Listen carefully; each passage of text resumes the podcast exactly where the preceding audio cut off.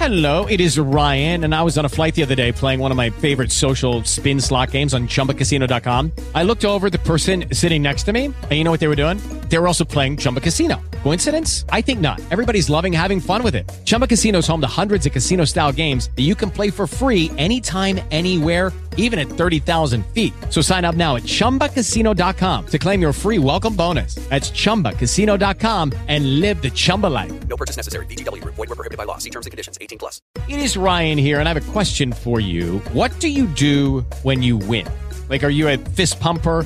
A woohooer, a hand clapper, a high fiver. I kind of like the high five, but if you want to hone in on those winning moves, check out Chumba Casino. At chumbacasino.com, choose from hundreds of social casino style games for your chance to redeem serious cash prizes. There are new game releases weekly, plus free daily bonuses. So don't wait. Start having the most fun ever at chumbacasino.com. No purchase necessary. VGW Group. Void were prohibited by law. See terms and conditions. 18 plus. And the Oscar go to Flávia Flávia Guerra! Agradecer a todo mundo. Queria Bem-vinda, agradecer por Flávia. estar aqui ao vivo falando de Oscar, gente. Isso aqui é prestígio, Que entendeu? delícia. A gente que Legal. agradece. A gente tá tramando esse programa especial há muito tempo, né, Ah, Flávia? Desde o Oscar do ano passado. assim, a gente tá- A gente vai ficar, então, na próxima hora conversando sobre os principais filmes, sobre o que a gente pode esperar da premiação. Já anote na sua agenda o Oscar, a grande cerimônia acontece no próximo domingo, a partir das 9 horas da noite, aqui no horário de Brasília. A cerimônia que vai acontecer no Dolby Theater, né? Como Isso tem acontecido aí, já é uma tradição. Ficou há dois anos, né? Que foi naquela estação de trem ali de Los Angeles por causa da Covid-19, da pandemia, mas agora estamos de volta não só ao Dolby Theater, como, como também às salas de cinema, né? Esse ano a gente teve uma safra muito boa de filmes. É, e queria começar, Flávia, conversando contigo pelo seguinte: a gente tem aí 23 categorias, 54 produções, mas a gente tem algum favorito absoluto? Tem, né? Assim, faz tempo que a gente não tem um Titanic, né? Literalmente 25 anos, que assim, ganhou 12 e o pessoal foi lá só para passear. Esse ano vai ser bem emocionante, eu acho. Mas o tudo em todo lugar ao mesmo tempo, agora, né, que eu já dou vários sobrenomes para esse filme, que é um nome tão imenso. O tudo em todo lugar ao mesmo tempo, eu acho que leva o melhor filme. Tá difícil bater.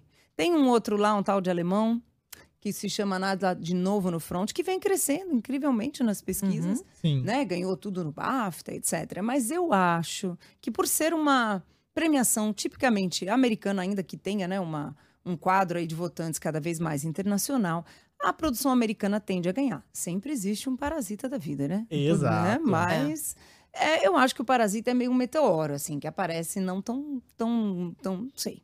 De-. E depois a gente até quer falar mais sobre esses filmes, é, mas voltando um pouquinho, porque muita gente nem lembra quem venceu o Oscar no ano passado, mas não esquece do tapa. o que, que dá pra gente esperar da cerimônia desse ano? Tem mudanças, o tapete não vai ser vermelho da entrada, a gente comentava sobre isso agora há pouco, eu e o Frumento, vai ser champanhe, mas é uma questão de decoração. As piadas vão vir menos ácidas, Flávia, tem essa expectativa? Depois daquela confusão, aquela cena feia que a gente acompanhou ano passado entre o Will Smith e o Chris Rock? Eu acho que vem, viu? Acho que vai vir mais em tons pastéis, a começar pelo tapete, né?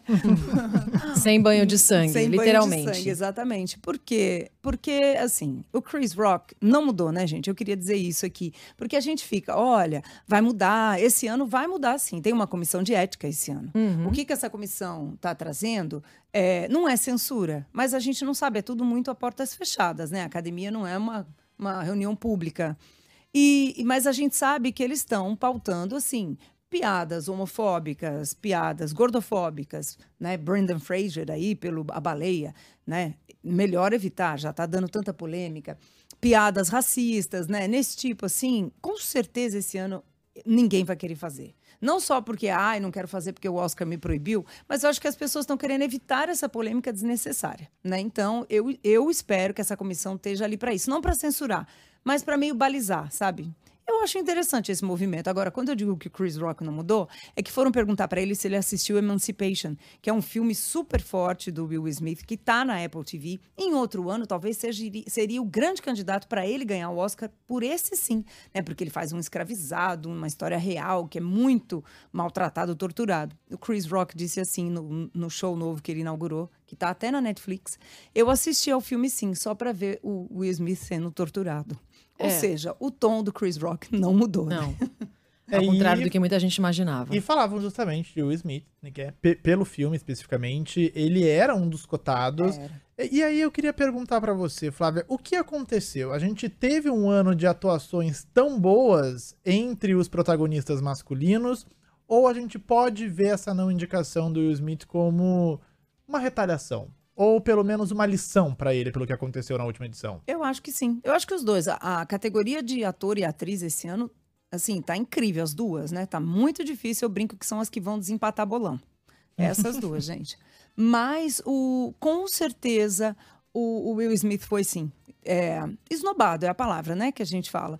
Porque o filme é o melhor papel dele no sentido de o quanto ele se entrega, né? E é um filme duro, é uma, é uma, é uma produção que ele também teve presente como produtor, ele investiu muito. Esse filme está antes da história do Oscar sendo realizado, não é que ele filmou depois. A Apple até segurou, né, para o fim do ano passado para ver se dava uma diluída e tentava a campanha, né, para agora, mas não deu certo não. Eu acho que as pessoas ainda estão sim com ranço, essa é a palavra também dele, sabe? Não, não, não limpou ainda a barra dele não. Agora, Flau, tudo em todo lugar é, ao mesmo tempo, que a gente estava falando que lidera essa lista de indicados, já conquistou o prêmio dos principais sindicatos de atores, roteiristas. É, ele trata de dois temas que parecem agradar bastante a academia: metaverso e diversidade.